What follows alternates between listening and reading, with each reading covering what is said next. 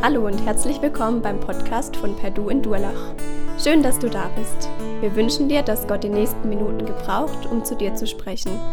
Viel Freude dabei.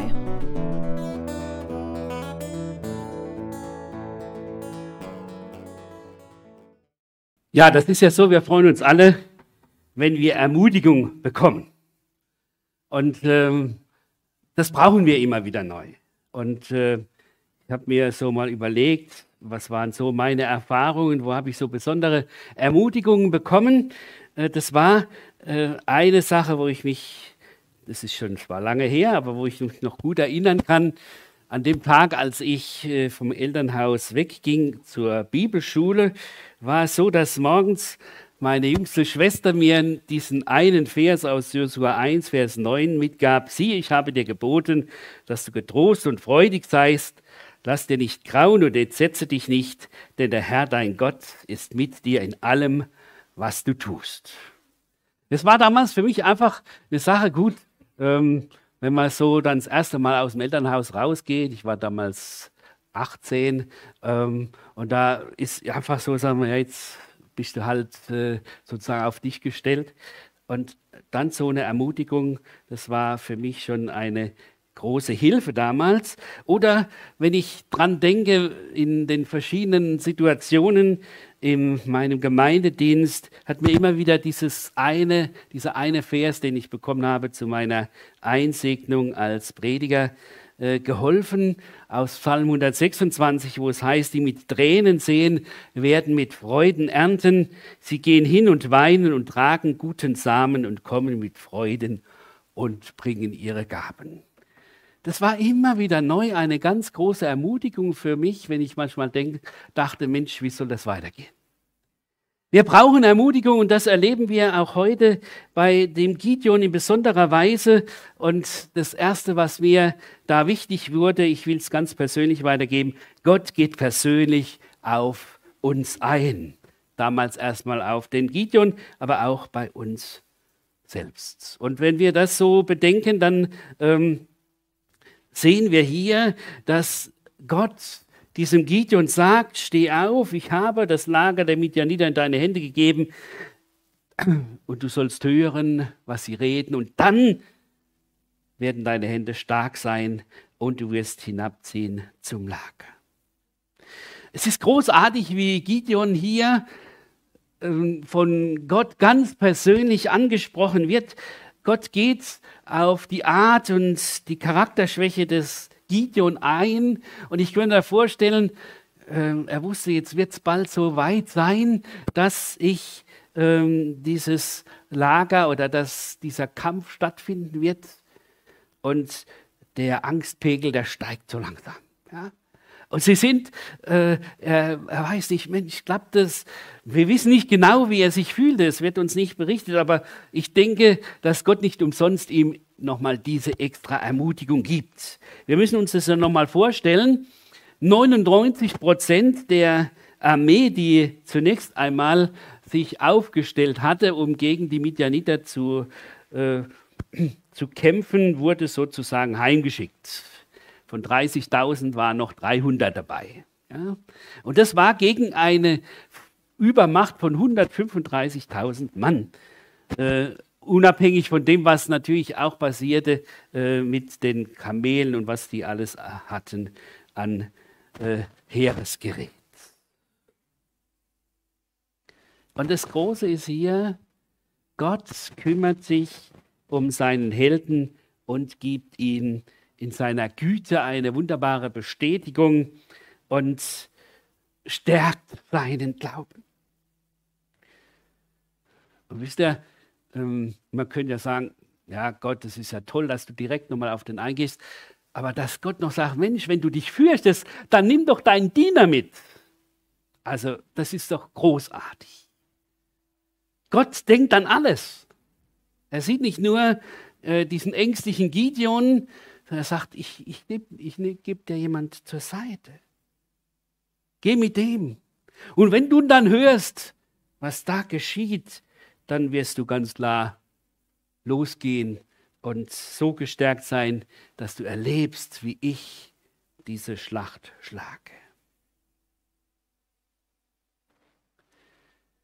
Ist das nicht was Großes, und das erleben wir immer wieder neu, auch in der Bibel, in verschiedenen Situationen. Ich denke da an äh, die Sache damals, bevor Israel vor Jericho stand. Und da war dann auch die Frage, wer hat die größere Angst? Israel oder die Leute von Jericho? Und dann äh, bekommt bekommt die Kundschafter von der Rahab gesagt, ich weiß, dass der Herr euch das Land gegeben hat, denn ein Schrecken vor euch ist über uns gefallen und alle Bewohner des Landes sind vor euch feige geworden. Das war auch so wichtig, dass da so eine Ermutigung kam. Wo haben wir solche Ermutigungen erfahren und erlebt, wie Gott uns in ganz bestimmte Situation hinein durch ein Wort, durch einen Menschen Ermutigung gab, wo ich merkte, Gottes Güte ist ganz neu greifbar in meinem Leben. Gott will uns immer wieder sagen, so wie damals im Gideon, Gideon, ich verstehe dich. Thomas, ich verstehe dich. Jetzt kann jeder seinen Namen einsetzen. Ich bin der, der mit dir den Kampf kämpft. Ich will dir die Gewissheit geben, dass ich dir den Sieg gegeben habe. Gott steht uns bei. Gott kämpft für uns. Gott kennt unsere Zweifel.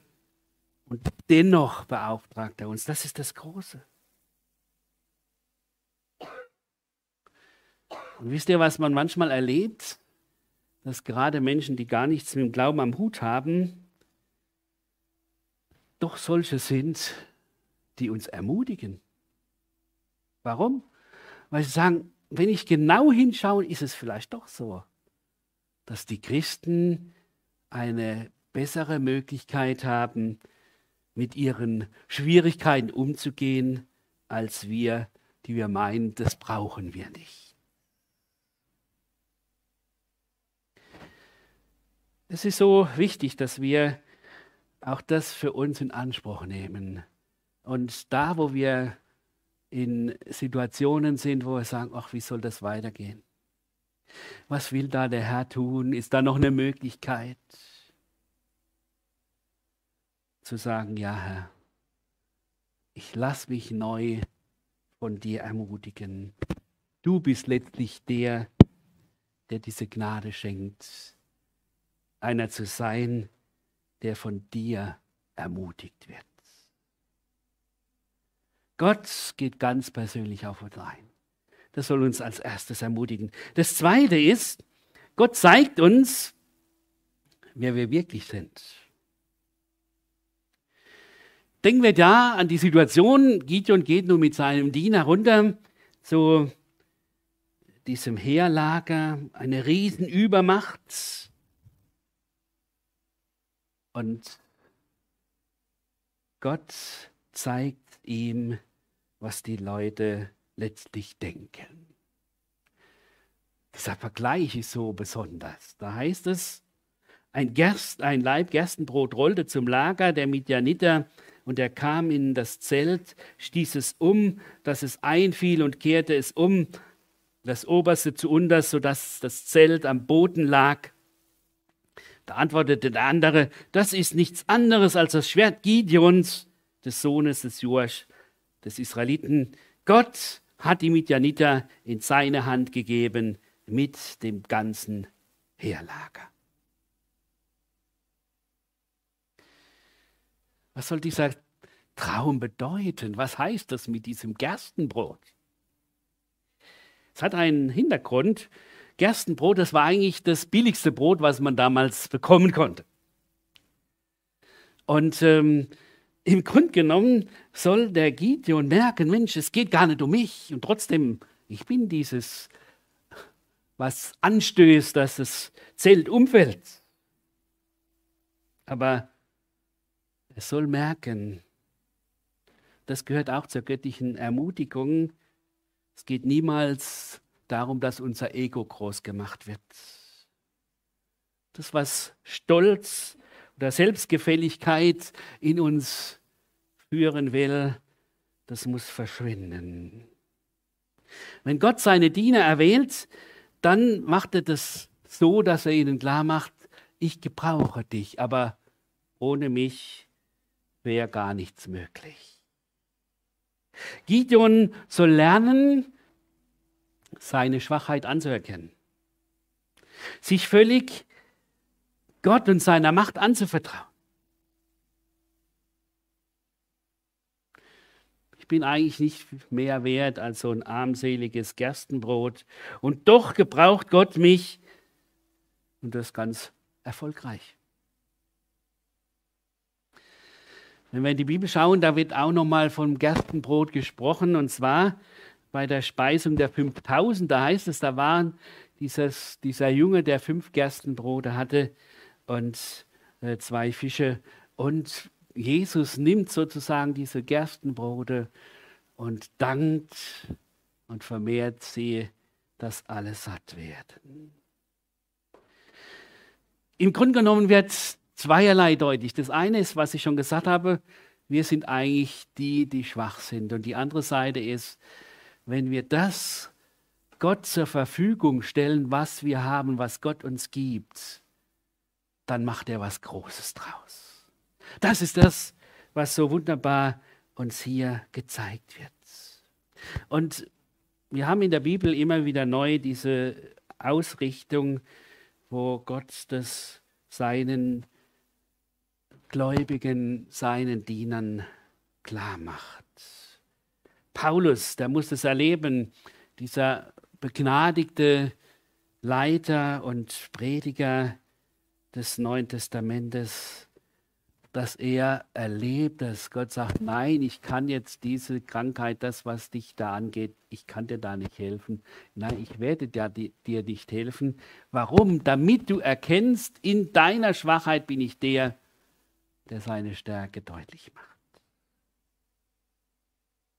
Und was sagt dann Paulus? Jetzt bin ich sogar stolz auf meine Schwachheit, weil so die Kraft von Christus auf mir ruht. 2. Korinther 12, Vers 9.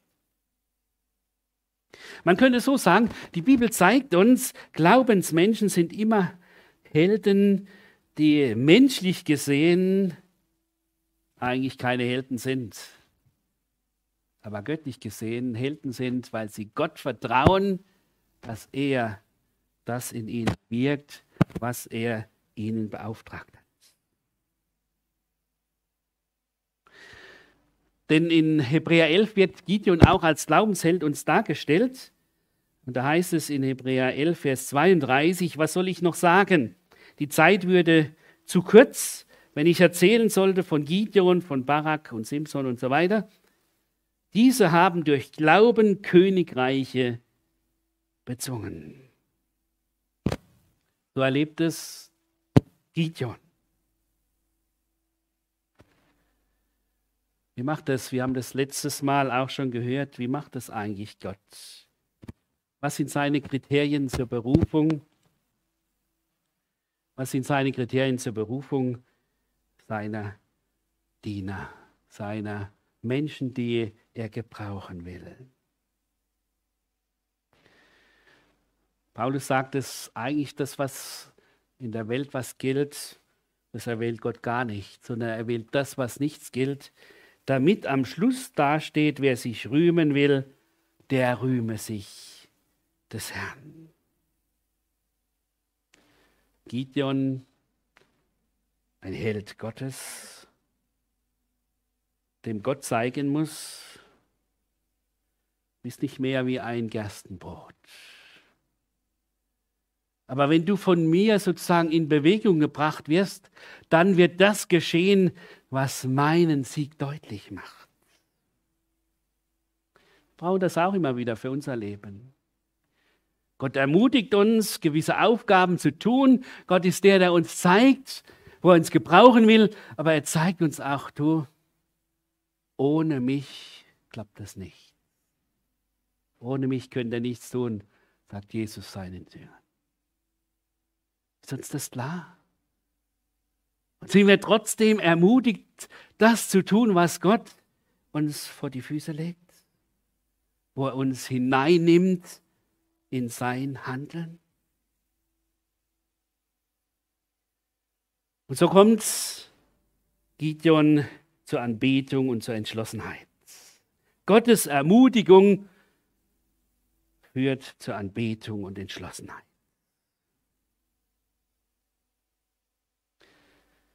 Gideon merkt auf einmal, Mensch, wie hat Gott hier vorausgearbeitet? Was hat er mir alles an Zusagen gegeben? Wir haben ja schon in Kapitel 6 gesehen, wie das mit dem Vlies noch war und wie er da zweimal sogar von Gott das bekommt, was er erbittet als Zusage, dass er erleben darf, dass der Kampf siegreich sein wird. Und jetzt kann er nur eigentlich auf die Knie gehen und Gott anbeten und sagen, Gott, ich bin beschämt.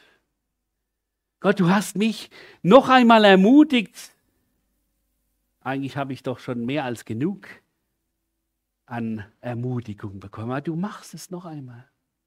Du bist der, der mir helfen will, dass ich einfach klar meinen Weg gehen kann. Und er ist, denke ich, nicht mehr lang dort geblieben, sondern ging er los und zu seinen 300 Mann und sagt, so, jetzt geht's los.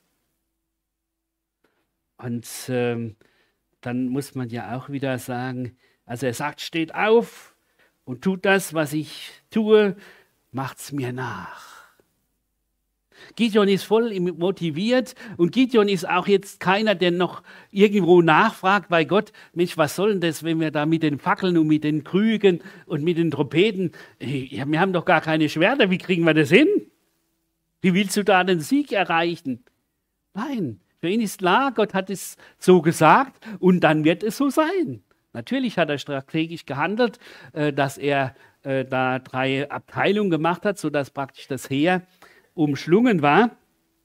Und äh, dennoch die ganze Situation, wo sie jetzt angegriffen haben, wo, der, wo, der, wo diese, dieser Kampf sozusagen begann, war ja eine Sache, wo man sagt, Gott hat Stück für Stück alles vorbereitet.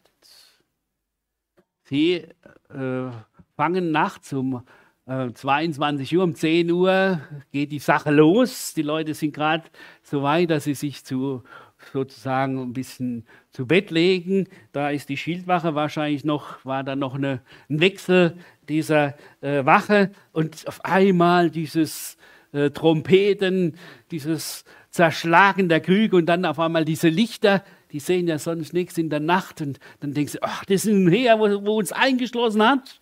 Schnell auf und schnell irgendwie raus. Und sie sind die, die praktisch sich dann selber ähm, sozusagen umbringen, weil jeder meint, irgendwo ist der Feind und sie merken gar nicht, wie sie einander selber in dem ganzen Durcheinander eigentlich Schaden tun.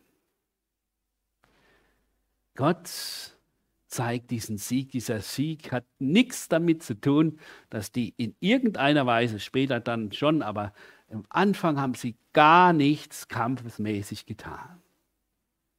Sie haben nur gehorcht das, was Gott ihnen gesagt hat und haben dieses Gehorsam getan. Aber diese Fackeln, die Krüge, die Trompeten, sie haben ja auch eine Bedeutung, die dahinter steckt. Wird hier nicht eines deutlich, zunächst einmal das Licht des Evangeliums. Es muss der die Leute, wo es heißt, man zündet nicht ein Licht an und stellt es unter einen Scheffel, unter einen Eimer oder unter einen Krug, sondern man bringt es zum Leuchten und stellt es da auf, dass es den ganzen Raum erleuchtet. Die Israeliten sollten zeigen, Gott ist der, der die Macht hat. Und sie müssen sozusagen diese Krüge zerschlagen. Das eigene muss letztlich hinten anstehen. Wenn Gott uns gebrauchen will, dass seine Botschaft die Menschen erreicht, dann muss das was unser irdisches Gefäß ist, das muss zerbrochen werden. Da muss deutlich werden, ich bin der, der von Gott bevollmächtigt ist. Es hat nichts mit mir zu tun, dass ich so toll wäre, sondern es hat damit zu tun, dass ich bereit bin, das auszuführen, was Gott mir deutlich gemacht hat. So sagt es nämlich der Paulus in 2. Korinther 4, Vers 7. Diesen Schatz tragen wir in zerbrechlichen Tongefäßen, wie wir, wie, wir, wie wir es sind, damit deutlich wird, dass die alles überragende Kraft von Gott stammt und nicht von uns. Die Posaune macht deutlich, Gott ist der, der die Menschen ruft. Und dann ist dieser Schlachtruf für Gideon und den Herrn, dass deutlich wird, es geht darum, der Herr soll die Ehre bekommen. Und er ist der, der letztlich den Sieg errungen hat. Wie sieht das in unserem Leben aus? Wenn wir Ermutigung erfahren, wenn wir erfahren, wie Gott uns segnet, sind wir Menschen, die in diese Anbetung kommen. Und die eigentlich sagen, Mensch, Gott, du bist ja letztlich der, der den Kampf gekämpft hat. Jesus ist der, der für uns den Kampf gekämpft hat, der den Sieg errungen hat am Kreuz auf Golgatha. Menschlich gesehen hat ja Gott von dem Gideon Unmögliches verlangt.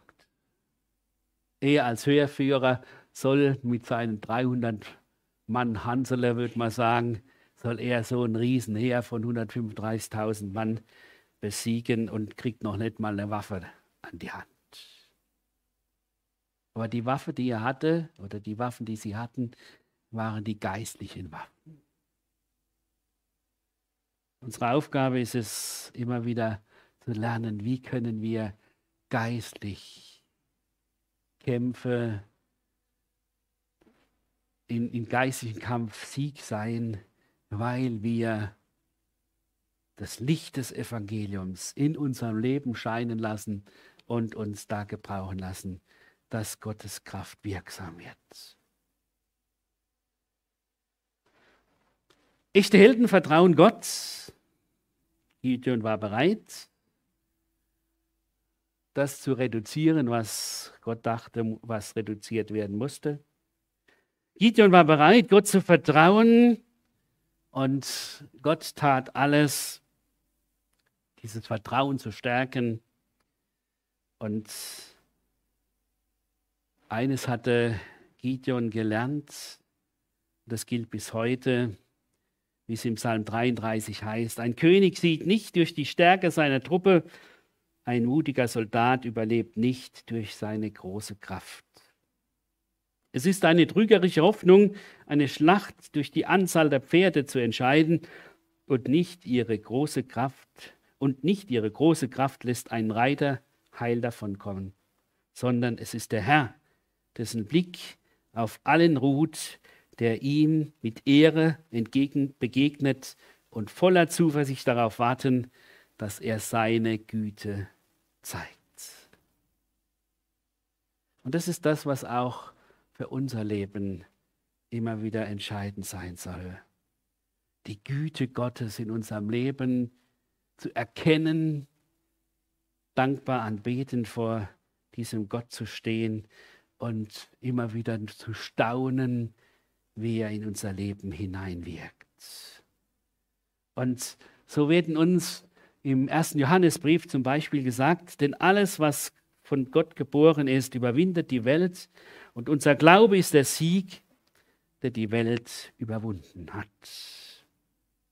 Und in dem Glaubenskapitel von Hebräer 11 heißt es, ohne Glauben ist es unmöglich, Gott wohl zu gefallen, denn wer zu Gott kommt, muss glauben, dass er ist und dass er die Belohnung, dass er die belohnen wird, welche ihn suchen.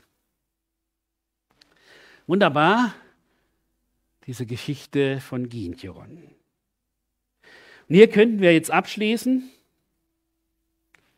aber leider ist das nicht das Ende der Geschichte Gideons. Leider ist nicht das Motto glorreicher Sieg, Ruhe im Lande, ein fröhliches Leben der Gemeinschaft mit Gott. Nein, das Ende geht anders. Und das will ich euch nicht vorenthalten, denn die Bibel enthält es auch nicht vor. Wenn wir weiterlesen, und das ist dann der vierte Punkt, ein bedenkliches Ende, der Kampf nach dem Kampf. In Kapitel 8 heißt es, Vers 22 folgende, da sprachen die Männer von Israel zu Gideon, sei Herrscher über uns, du und dein Sohn und deines Sohnes Sohn, weil du uns aus der Hand Midians errettet hast. Aber Gideon sprach zu ihnen, ich will nicht Herrscher über euch sein und mein Sohn soll auch nicht Herrscher über euch sein, sondern der Herr soll Herrscher über euch sein. Und Gideon sprach zu ihnen, eins begehre ich von euch jeder gebe euch, gebe mir einen Ring aus seiner Beute. Sie sprachen, das wollen wir gerne tun. Und sie bereiteten einen Mantel aus und ein jeder warf den Ring aus seiner Beute darauf. Und die goldenen Ringe, die er gefordert hatte, wogen 1700 Schekel, also etwa 20 Kilo Gold. Und Gideon machte einen Ephod daraus, also einen Leibrock, und stellte ihn in seine Stadt, in seiner Stadt Ofra auf. Und ganz Israel trieb dort mit ihnen Abgötterei und er, und er wurde Gideon und seinem Hause zum Fallstrick. Später heißt er noch, äh, Gideon lebte noch 40 Jahre und äh, 40 Jahre hatte das Volk Israel Ruhe im Lande. Aber da heißt es, er lebte mit seinen Frauen und 70 Söhnen und hatte eine Nebenfrau aus Sichem, also eine Heidin, und dem, dessen Sohn bekam den Namen Abimelech. Das heißt, mein Vater ist König. Was ist da geschehen? Und dann heißt es, sie vergaßen, das Volk vergaß Yahweh, ihren Gott, der sie aus der Gewalt aller ihrer Feinde ringsum errettet hatte. Und auch der Familie von Gideon erwiesen sie keinen Dank für all das Gute, was er an Israel getan hatte.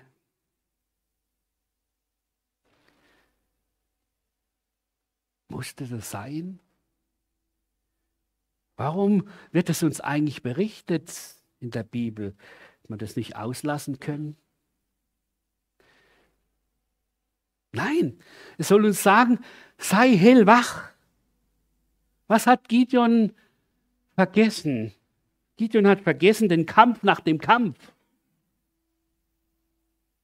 Gideon reagiert ja zunächst völlig richtig. Er sagt, nein, nein, nicht ich und meine Nachkommen sollen über euch herrschen, sondern der Herr. Wunderbar der Ansatz. Und dann kommt diese Versuchung, der er erlegt. Aber Mensch, ihr habt ja jetzt so viel Beute bekommen, wir können doch da so eine kleine Sache machen. Äh, gebt mir mal von diesen Ringen und äh, dann machen wir da so einen goldenen Rock. Es soll ja eigentlich so sein, dass wir da, uns daran erinnern, dass Gott hier wunderbar den Sieg gegeben hat. So könnte man sich das vorstellen. Aber was passiert? Er ist vom Ziel abgedriftet. Es geht nachher nur noch um seine Familie, um ein beschauliches Leben, nicht mehr auf den Auftrag, den Gott ihm gegeben hat. Und das, was er auf der einen Seite so wunderbar erleben durfte und auch dem Volk gezeigt hat, dass Gott der ist, der den Kampf im Kampf den Sieg gibt, das erlebt er jetzt selber, dass er hier scheitert. So ein klein bisschen die Zügel locker lassen. Was passiert? Auf einmal dreht man nur sich noch um sich selber. Deshalb heißt es eigentlich schnell zurück. Wenn irgendwo in seinem Leben so etwas passiert, Was hätte Gideon machen sollen? Nicht ein Ephod, sondern ein Altar des Herrn aufbauen, um Gott die Ehre zu geben.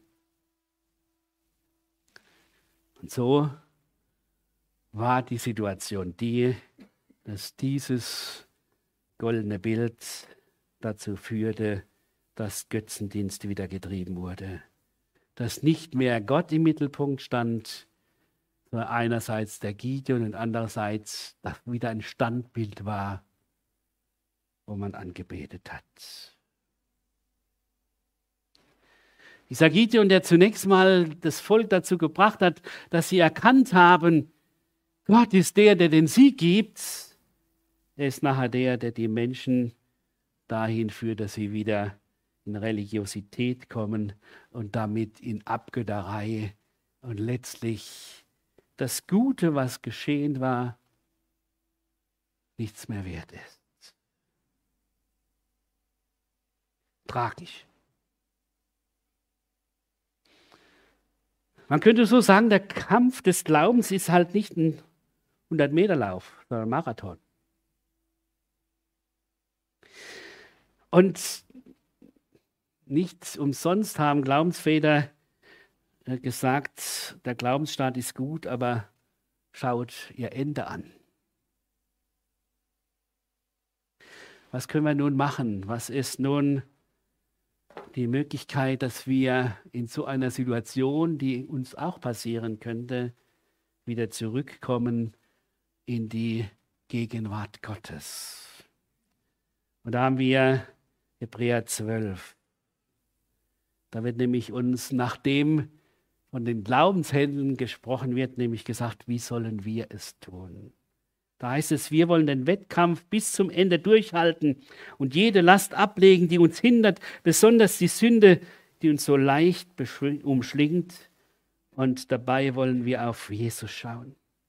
Er hat gezeigt, wie der Glaubenslauf beginnt und wie er zum Ziel kommt. Weil er wusste, welche Freude auf ihn wartet, hat er das Kreuz und die Schande des Todes auf sich genommen. Nun sitzt er auf dem Ehrenplatz an Gottes rechter Seite. Schaut euch an, wie er die Anfeindungen sündlicher Menschen ertragen hat. Dann werdet ihr auch nicht müde und verliert nicht den Mut. So können wir am Ende doch Sieger sein mit Jesus Christus. So bleiben wir Helden Gottes in der notwendigen Abhängigkeit unseres Herrn. Er gibt das Durchhaltevermögen. Er ermutigt uns, dran zu bleiben und er hat den Sieg für uns errungen. Deshalb bringt er uns auch ans Ziel.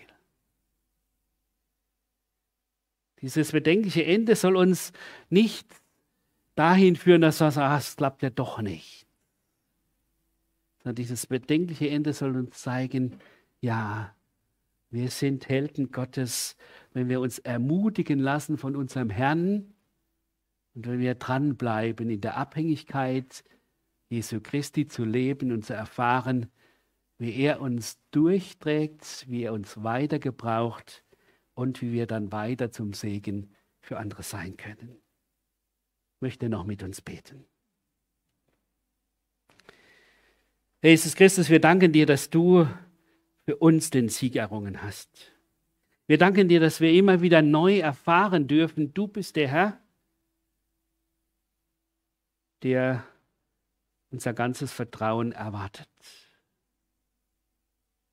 Und wir sind auch in Kämpfen geistlichen Kämpfen, in äh, Situationen, wo wir entmutigt sind und brauchen deine Ermutigung. Und danken dir, dass du uns so viel Ermutigung gegeben hast in deinem Wort und auch immer wieder in der Gemeinschaft miteinander. Du willst uns davor bewahren, dass wir nicht am Ende solche sind, die doch im eigenen enden sondern dass wir Menschen sein und bleiben dürfen, die du gebrauchst zu deiner Ehre, weil sie von deinem Sieg her leben und durch deinen Sieg zum Ziel kommen. Wir danken dir, dass wir das wissen dürfen. Du gehst mit uns, du leitest uns. Und lass uns Menschen sein, die ganz neu unser Leben auch überdenken. Wo stehen wir? Und wie willst du uns ganz neu in diese völlige Abhängigkeit mit dir bringen? Amen.